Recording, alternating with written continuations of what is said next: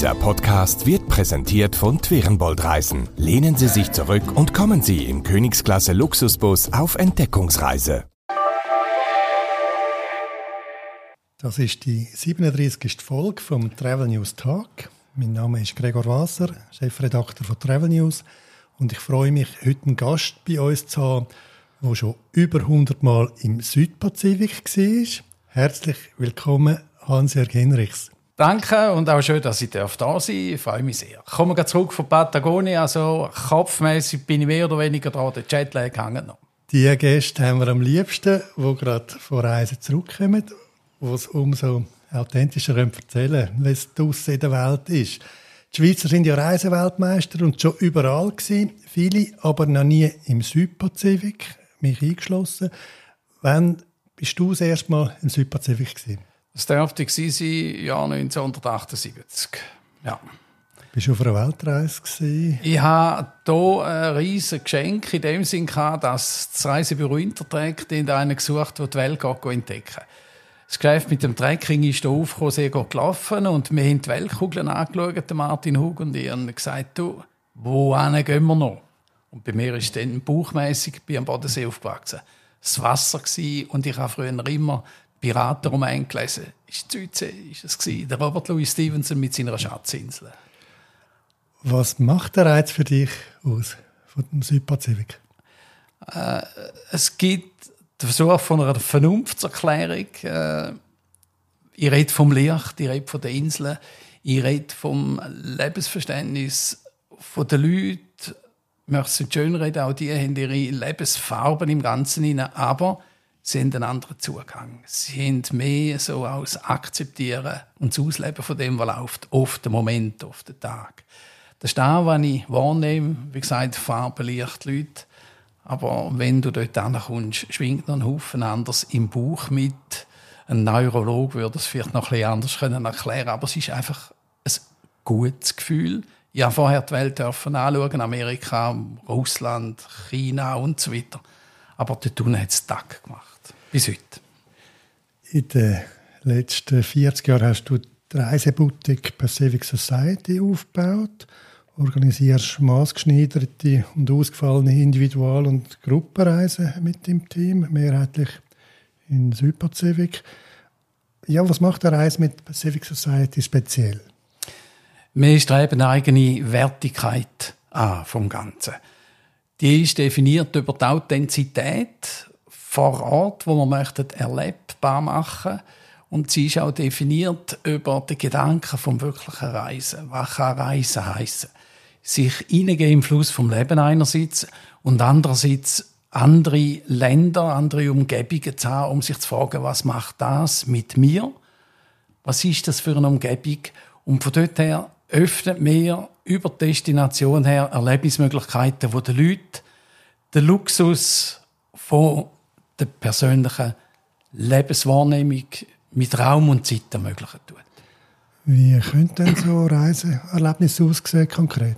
Sie sind eigentlich sehr kontrastreich. Wir schauen primär darauf, übrigens über das Gespräch, das wir mit den Leuten vorher führen, wissen wir, wo sie bestehen. Wir möchten, dass sie im Ganzen erlebnisfähig bleiben. Und das hat zur Folge, dass man ein Konzept aufbaut, wo Beanspruchung äh, und der Komfort so ist, dass man kann nach dem Motto einfach und luxuriös reisen. Im Klartext heißt das, wir haben bekannte, tolle, exklusive Hotels als Ausgangspunkt, um nachher in sogenannten Expeditionsteil näher zu Land und Leuten zu gehen. Da setzen wir Helikopter, Yachten, was auch immer ein. Aber das gibt dann einen Wechsel zwischen draussen am Puls der Leute und die Möglichkeit, wieder zu Hause sich aufzutanken. Wie schafft man denn das, so eine Reise zu kreieren? Steht und fällt das mit dem Kontakt vor Ort auch? Wir sind eigentlich mit einem bei permanent im Pazifik. Und äh, es gibt ein Momentum, wo klar ist, dass du nicht mehr ab Internet kannst arbeiten Oder andersrum gesagt, wir hören, oder wir fangen dort wirklich an, wo die anderen aufhören. Wir recherchieren vor Ort, wir reden mit den Leuten. Und dort gibt es eine ganz andere Nähe zu dem, was wir machen wollen. Und es gibt aber auch einen Respekt gegenüber den Umständen und einen sorgsamen Umgang mit der Ort. also nach Ferien tönt das ja nicht zwingend. Oder haben die Leute schon zwischendurch mal einen Strandtag und können relaxen? Oder ist man da fast äh, permanent, äh, ja, sag mal, ethnologisch unterwegs? Also man schon unterscheiden zwischen Ferien machen und Reisen. Um mehr versuchen, den Mix anzubringen, wo beides ein bisschen berücksichtigen tut. Also wenn man schon runtergeht in den Südpazifik zum Beispiel, dann sollte man auch Zeit haben, für sich das aufzunehmen, was da ist, und zwar Ruhe. Und da versuchen wir im Gespräch mit den Leuten vorher zu eruieren, wie ein Rhythmus für die Leute aussehen Mit welchem Gefühl kommt jetzt ein Kunde von euch ja, idealerweise zurück von einer Südpazifikreise? Wir haben einen Fanclub über viele Leute, äh, über viele Jahre und äh, wir haben so ganz schöne Zitate. Eines der schönsten ist, wo ich dürfen entgegennehmen von einer Frau, die gesagt hat, meine Seele kommt einfach nicht mehr heim. Also sie spüren sich unten in diesen Welten, in diesen Inselwelten nochmal neu, haben auch den Eindruck von einer sehr schönen Natur, die einfahrt und ihnen auch ein bisschen Türen in ein sogenanntes Paradies auftun hat, obwohl auch da schattiert ist. Aber das Lebensgefühl, die Lebensqualität, wo eindeutig abgeredet worden ist, das ist das, was die Leute heimbringen. Und wie funktioniert es eigentlich einmal in der Gruppe selber? Ich finde das einmal doch noch recht anspruchsvoll. Jetzt rede ich von Pressereisen, wo dann doch einmal ja, nach drei Tagen mit den gleichen Leuten am Morgentisch hat man es manchmal ein bisschen gesehen. Wie gehen ihr da vor? Also ich kann dazu so sagen, rein organisatorisch haben wir eine total gute Erfahrung. Wir sind auch darauf äh, ausgerichtet, sogenannte Grauzonen gut können zu managen, Unsicherheiten und so weiter. Und wenn mich die Leute nach Risiken fragen, dann sage ich, es ist der Faktor M, es ist der Faktor Mensch. Ne? Und der reist ja immer mit sich selber, obwohl er vielleicht mal weg will. Und von dort her ist zu sagen, dass das Profil von unseren Reisen sehr viel Individualität weckt in den Leuten und auch selektiv wirkt. Auch nebst dem Preis. Unsere Reisen sind sehr, sehr hochwertig. Und wenn die Leute dann kommen, gibt es die Wahl entweder privat oder im kleinen Kreis zwischen sechs und acht Leuten. Mehr Leute eigentlich nicht drin. Und dort haben wir ein sehr grosses Freiraumprinzip. Also man muss nicht miteinander zu Morgen essen und so weiter. Ich hatte schon Botaniker, die gesagt haben, du, ich will in drei Tagen auf der Marquesas für mich allein sein. Mhm. Das liegt drin, das okay. kann man gruppendynamisch auch kommunizieren. Ich bin auch entsprechend ausgebildet, unsere Reiseleiter auch. Ich habe einen Blick gewagt auf die Reisepreise. Die sind zum Teil 50 oder 70.000 Franken. Das spricht ja auch eine Kundschaft an, die eher vermögend ist. Das spricht irgendein Manager-Typ, der ja, vielleicht auch ein Herz-Business-Leben hat und vielleicht ein bisschen ausbrennt ist und endlich einmal so eine Reise will machen ja, kannst du die Leute oben abholen und könnt die dann sich wirklich ja, in der Gruppe einfügen? Äh, es ist so, vom Gruppendynamischen her ist es bei uns so, wir tun eigentlich nicht hin zur Gruppe, sondern weg von der Gruppe. Ja. Als Führungsprinzip äh, tun wir das managen. Dann ist aber so, dass eine Reise kann auslösen kann. Wir haben unseren Claim, unsere Reisen verändern ihr Leben. Und wir können dort Impuls setzen, wo eine Weichenstellung im Leben bewirken tun. Wir haben schon mehrere erlebt, Leute, die ihre Unternehmung nachher verkaufen, die ihren Lebensplan neu anschauen tun. Und dort setzen wir eigentlich ein bisschen an, dass die Leute sich können spüren was kann gehen Übrigens von den Teilnehmern, die sind vom Bundeshaus bis in alle sozialen Schichten hinein, sind die sehr verteilt. Das Merkmal ist, dass sie einen aktiven Weltbezug haben, auch zu sich selber und möchten authentisches erleben. Genießen Sie den ganz normalen Luxus bei Twerenbold und entdecken Sie Europa im Königsklasse Reisebus. Oder wie wäre es mit einer Veloreise mit E-Bike oder die fantastische Akustik in der legendären Elbphilharmonie erleben? Sichern Sie sich jetzt Ihre Traumreise 2024 zu attraktiven Sofortpreisen unter twerenbold.ch. Ja, du reist oft in den Südpazifik. Ist es heute eigentlich einfacher geworden, dort runterzukommen? Früher hat es da nur irgendeine Air New Zealand oder eine UTA gegeben. Wie fliegt man heute und ja, wie sieht das aus? Vor Corona ist es relativ einfach gewesen. Jetzt ist das Ganze wieder runtergefahren worden. Und man hat so eigentlich so ein paar rote Fäden durch den Pazifik, wo man sehr gut kann bereisen kann. Sprich, äh, die Linie Los Angeles, Neuseeland oder oberdurch über Hawaii. Osterinsel ist leider zugegangen. Das geht relativ einfach. Aber sobald man eben rausgeht, steigt es proportional vom Aufwand her und von der Kosten. Weil das ist zum grossen Teil kaum erschlossen. Pazifik hat 42.000 Inseln, muss das sehen. Aber es gibt touristische Schwerpunkte, wo man heute durchaus einfach anreisen kann. Da ist Tahiti, Bora Bora, bekannte Destination. Nur ist immer die Frage, was suchen die Leute, wenn sie da gehen. Mit dem Südpazifik an sich hat es wenig zu tun. Ja, wenn man ein genauer auf die Inselwelt schaut, gibt es äh, ja, die Insel, die am meisten Touristen hat oder am besten touristisch erschlossen ist? Es kommt immer auf den Hintergrund an, wie die Leute oder wie die Regionen wirtschaftlich aufgestellt sind und dementsprechend ein Marketingbudget haben.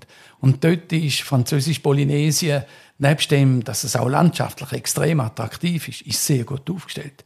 Die haben ein gutes Marketing im Vergleich zu Samoa und so weiter, wo sich fast nicht können behaupten Und von dort her gesehen, ist es so, dass äh, auch über die EU man probiert, den Raum ein bisschen zu wecken. Aber es ist nach wie vor schwierig, weil die Mentalität und das Geschäftsverständnis der Leute ist einfach ein ganz anderes. Für einen Südpazifik äh, könntest du vielleicht äh, ja, den Teil der Welt ein bisschen geografisch ein bisschen einkreisen. Von welchen Inseln reden wir da eigentlich? Ja, es vorhin angetönt, über 40.000 Inseln. Die lassen sich eigentlich in drei Zonen einteilen. Wir haben die ganze Region von Mikronesien, wenn wir jetzt im Norden oben anfangen, wo noch Hawaii im weiteren Sinn fast noch ein bisschen dazu werden. Das ist das Kleininselgebiet. Da hat Tausende von Inseln, ein Eldorado für Taucher, Palau zum Beispiel. Auch sonst sehr spannend. Das ist das mikronesische Gebiet nördlich vom Äquator. Wenn wir aber in den Westen aber gehen, Richtung Australien, dann kommen wir Richtung Melanesien. Das ist Papua-Neuguinea, das ist Salomonen, Vanuatu und so weiter. Das ist urig, das ist erdig und steinzeitig geprägt. Vor allem, wenn man neben rausgeht. Extrem spannend. Ich habe meinen Geburtstag dort noch irgendwo hängig. Und dann haben wir als dritte Region Traumsüdsee, ja, für sagen, Polynesien. Dazu kann man zählen, vor allem dominant Französisch-Polynesien mit Haiti, Bora Bora, Morea, wie die Insel alle heißen. Man kann Cook Islands auch dazu erzählen. Und dort ist eigentlich wirklich die filmpräsente Südsee zu finden. Landschaftlich schön auch ausgewogen. Kein Wunder, dass dort auch Gauguin und so weiter, die sind eigentlich dort hängen geblieben in dieser Region. Hast jetzt du eine absolute Lieblingsinsel? Ja, kann man sagen. Das sind Marquesas. Wir reden äh, von einer Inselgruppe im französischen Polynesien zwischen Tahiti und Hawaii. In etwa 1500 bis 2000 Kilometer südlich von Hawaii ist die Inselgruppe. Die ist völlig eigenständig, hat kaum Lagunen, aber die mitunter schönsten Buchten, die ich überhaupt kenne, wird immer wieder für Filme gebraucht. Und nochmal halt, Stevenson, Stevenson war da, der Gauguin ist da der Jacques Brel und alle, und das zieht einem eigentlich bin auch dort aufgenommen worden in Stamm und habe mein Tattoo und auf da bin ich eigentlich sehr stolz. Sieht spannend aus. Was sehen wir da bei dem Tattoo? Das ist äh, ein Energiezeichen. Mana nennt sich das. Es zeigt die vier Himmelsrichtungen an. Und es ist das Zugehörigkeitszeichen zu einem ganz bestimmten Stamm dort oben. Und wenn ich dort umeinander reise und meine T-Shirts anhabe, dann sieht man das und dann klopft es einem auf die Schulter oder was auch immer. Ja. Du hast deinen Geburtstag angesprochen. Ich nehme an, es ist eine Runde. Ich schätze mal 60, 65. Dann bleiben wir mit den Fakten.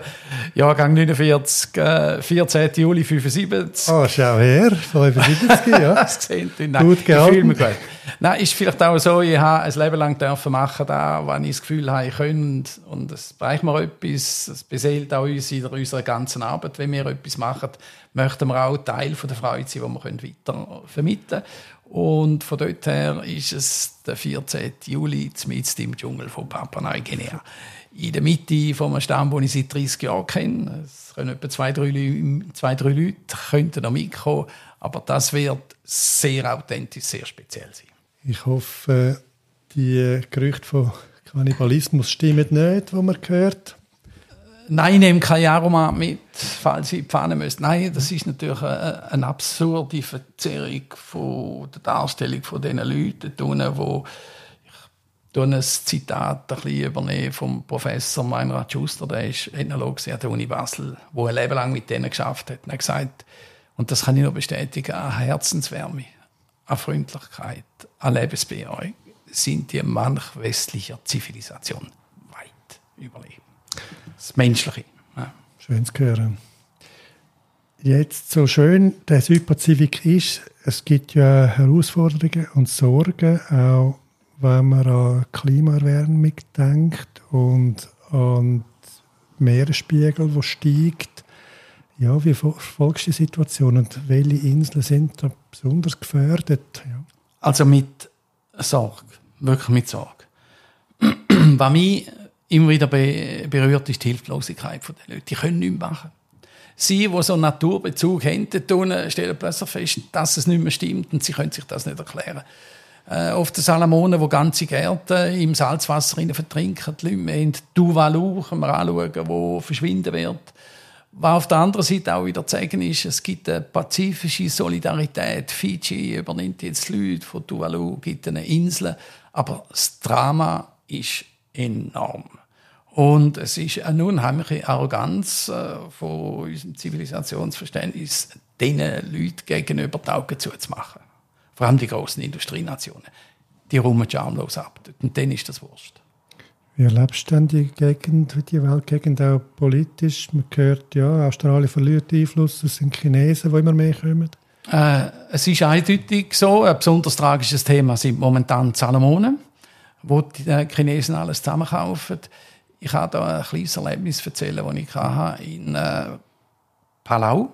Ich bin bei der amerikanischen Botschaft gestanden und habe das mal angeschaut, das riesige Ding.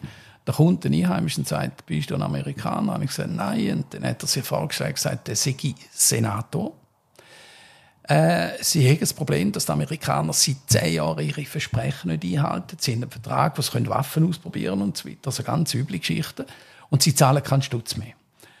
Unten am Hafen ist ein chinesischer Fischertrawler voller Geld. Und er hat gesagt, die Chinesen die würden auf der Stelle Kindergärten sanieren, Spitäler sanieren, unsere Straßen sanieren und lang warten wir nicht mehr. Und das ist das Grundthema. Und die Chinesen die fahren gnadenlos. Und sie tun mhm. die ganze Region verschulden. Mhm. Die Amerikaner, die vom Zweiten Weltkrieg her ein sehr gutes Ansehen hatten, haben das verspielt. Mhm. Tragisch. Mhm. Ja, ich habe gesehen, du hast auch ganz spannende Projekte vor dir. Sag doch einmal das Uto Nialo. Was ist das genau und was planen ihr da? Also gerade um äh, deine Wortwahl Uto Nialo zu übernehmen. Uto heißt Herz, Ni heißt und und Yalo heißt Seele. Herz und Seele ist ein Kulturprojekt, ein Identitätsprojekt auf Fidschi, wo äh, nach alten Bauplänen mit modernsten Materialien äh, polynesische Katamarane bauen sind, deren sieben. Und die werden pilotiert von äh, Kapitänen, die nur die, die Sternennavigation beherrschen. Tun. Ich habe gehört von dem, bei dem nachgegangen, die Universität von Fidschi steht dahinter. Und wir tun das Projekt integrieren in unsere Reise und das Schiff Utonialu, ein fantastischer, schöner Zweimaster, wird uns auf unserer Reise als schwimmende Identitätsplattform begleiten von Insel zu Insel in Fiji. Nebst dem gehen wir ins Hochland rauf. Wir machen da noch andere Sachen. Aber das ist das Kernprojekt und es ist ein Tourismusprojekt, wo vor allem die Einheimischen auf Augenhöhe miterleben lässt, was Tourismus kann sein. Wir arbeiten jetzt seit einem Jahr dran. Und das ist eine konkrete Reise, ja, wo ansteht? Ja, Abreise im September. Ich habe noch zwei oder drei Plätze frei. Wir gehen, das wird ein riesen Fidschi-Fest. Also ich glaube, so näher wie damals kommen wir nicht dran an, an, an die Zähl der Leute, weil, wo die gehört haben, was wir machen, und ich jemanden geschickt habe von Insel zu Insel, um zu fragen, ob wir überhaupt dürfen kommen, haben die gesagt, erstens, ihr müsst kommen, und zweitens, wir werden euch zeigen, was wir auch noch lustig und toll finden. Ihr müsst lernen kochen, wer will. Wir zeigen euch, wie gefischt wird und es wird gefestet. Und Utonialo ist ein grosser Katamaran, das wird unsere Schwimmfestplattform sein. Sundowner und so weiter. das ist spannend. Ja, Hans-Jörg, wie siehst du die Zukunft, die touristische Zukunft auch vom Südpazifik? Ist die äh, blühend oder sind da die Klimathemen, die immer äh, größere Belastung werden oder äh, politischer Einfluss? Ja. Also es sind verschiedene Faktoren. Ich denke jetzt mal, der, der Tourismus industrielle Aspekt der wird ausblenden, was an Tragik hinter der Kulisse abläuft und inwiefern das manifest wird und Tourismus bestimmend ist. Das wird sich zeigen. Politisch gesehen ist China wirklich am Drücken. Der Wunsch wäre eigentlich, dass man die Indigenen, die betroffenen, bereisten Länder viel mehr auf Augenhöhe aufholt und integriert in das Tourismusprojekt hinein. Weil vieles, was heute noch läuft, ist verkappter Kolonialismus mit anderen Mitteln. Ich denke an die ganze Kreuzfahrtgeschichte, die dort läuft, wo die Leute nichts davon haben. Aber man braucht die schönen Kulissen und so weiter. Also das sind Fragen, wo man sich wirklich stellen kann. Und wenn man dort schaut, wäre eigentlich der Wunsch, dass man mehr die Leute auf Augenhöhe integriert. Was müssen wir denn der Reederei sagen, dass sie anders, was sie anders machen mit ihrem Kreuzfahrttourismus, dass die Leute auch ja, halt schon auch mehr Begegnungen haben oder auch ja, halt konkrete Ausgabe auf der Insel? Ich glaube, es gibt verschiedene Modelle, aber gehen wir mal davon aus, dass einfach zuerst mal die Landschaft gratis reingeholt wird mit dem Klapp, ne, wo man da umreisen tut. Und dort wäre mal, es geht am Schluss immer ums Geld. Oder? Da wäre es mal auch darum, dass man vielleicht über Eintrittsgebühren in ein Land redet, um überhaupt das dürfen zu sehen, wie bin ich in reingegangen. So. Hm? Und das wäre ein fairer Ansatz, nicht gegen den Kreuzfahrttourismus, das gehört auch ein bisschen zu unserem halt Bewegungs- und Ferienverständnis, aber integrativer und akzeptieren, dass die Leute auch davon etwas möchten haben und nicht noch ein freundliches Lächeln am Schluss. Ja, du trägst ja deine Reisephilosophie auch über den Südpazifik raus. Du führst auch Reisen an andere Destinationen an. Was steht da so an? ja, also äh, wenn man im Pazifik reist, ist es ratsam, eine Zwischenstation einzulegen. Mhm. Und bei uns hat sich aufgrund von der Wünsche der Teilnehmer Südamerika herauskristallisiert. Und es hat mich gejuckt. Ich hatte eine Einladung und ich bin jetzt ans Kap Horn abgegangen. Und wir haben dann auch ein Reiseprojekt, das heißt bis ans Ende der Welt wo wir im unteren Teil von Patagonien den schönsten Spots nachreisen und die besten Unterkünfte haben und dazu ein spannendes Erlebnisprogramm haben. Sehr, sehr sanft. Das läuft nächsten Januar. Das ist jetzt ganz frisch. Sehr schön, spannend zu hören. Vielen Dank, Hans-Jörg Hinrichs, bist bei uns gewesen. Ich hoffe, euch Hörerinnen und Hörer hat es zuhören auch Spass gemacht und wenn ihr in Südpazifik wollt, wisst ihr, wo ihr könnt anklopfen könnt bei der Pacific Society im Appenzell. Ja. Danke, Hans-Jörg. Alles Gute, auch an dem Geburtstag dann. Gute Party in Papua-Neuguinea. Du, ich möchte dir danken. Es hat mich sehr gefreut, dass ich da da sein und etwas dürfen auch ein bisschen übergeben.